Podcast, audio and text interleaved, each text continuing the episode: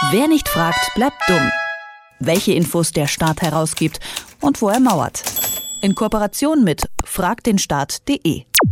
Eine gute Flasche Wein, ein Burgergutschein oder vielleicht doch eine Einladung in die italienische Villa. Politiker, die bekommen von Lobbyisten viele, teilweise auch ein wenig abstruse Geschenke. Aber was sie von diesen Geschenken überhaupt annehmen dürfen, das ist gesetzlich geregelt. Denn alle Geschenke müssen gemeldet werden und was mehr als 25 Euro gekostet hat, das darf man erst gar nicht behalten. Das Ganze soll Korruption verhindern und Frag den Staat hat in den einzelnen Ministerien nachgefragt, denn sie wollten wissen, was 2018 alles im Geschenkkorb der deutschen Politiker gelandet ist.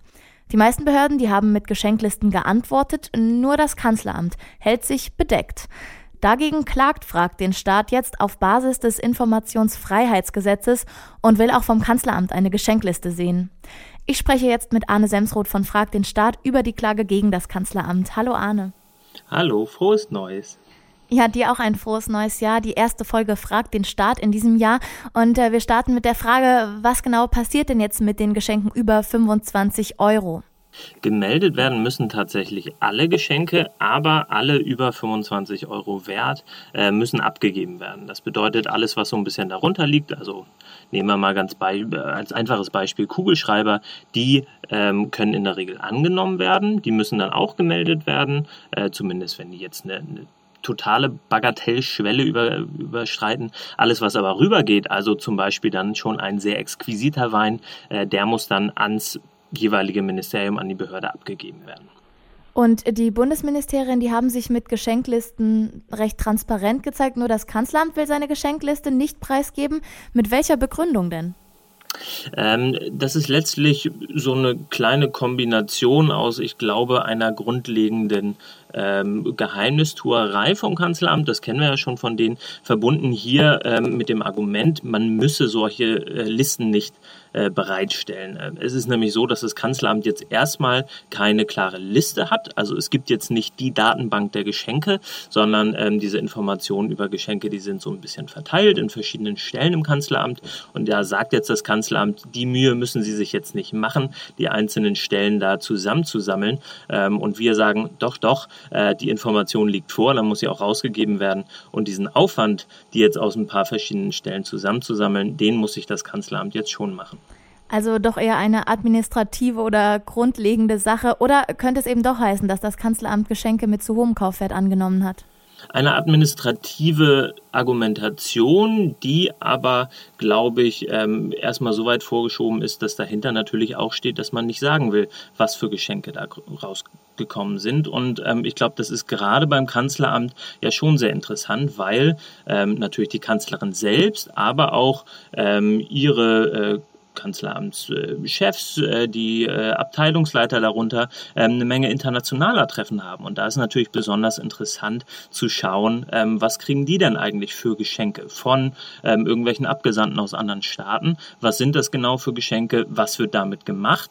Denn darum geht es eben auch bei diesen Geschenkelisten, ein wirksames Mittel gegen gegen Korruption und gegen, gegen Missbrauch von solchen Geschenken zu machen. Und wenn da keine Transparenz herrscht, dann kann man eben auch nicht kontrollieren.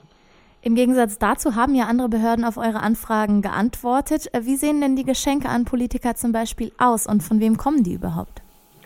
Ähm, ich glaube, es ist wichtig, hier einen Unterschied zu machen. Das sind keine Geschenke an Politiker, sondern eben Geschenke an Verwaltungsmitarbeiterinnen. Ähm, denn es gibt einen sehr klaren Unterschied. Ähm, Mitglieder des Bundestags zum Beispiel, die haben so gut wie keine Vorgaben, was sie mit Geschenken machen. Die können im Prinzip alles behalten. Ganz im Gegenteil, ähm, eben die Mitarbeiterinnen von Behörden, die da sehr klare Linien haben. Und wir sehen ähm, bei Bundesbehörden, dass so sehr klassische Geschenke tatsächlich ähm, Wein ist. Also Alkoholiker ähm, kriegen äh, da, also Alkoholiker mit A, meine ich, äh, kriegen da äh, doch einen sehr wichtigen Platz. Ähm, außer Außerdem äh, ganz interessant zu sehen, relativ häufig Bücher, ähm, also ganz einfach Autoren, Autorinnen, die dann einfach Bücher vielleicht auch ungefragt an äh, Behörden schicken und die landen dann in der Regel in der Bibliothek äh, von Behörden. Kann man also als kleinen Geheimtipp äh, sagen, wenn man mal ein Buch unterbringen will in einer Behördenbibliothek, einfach mal hinschicken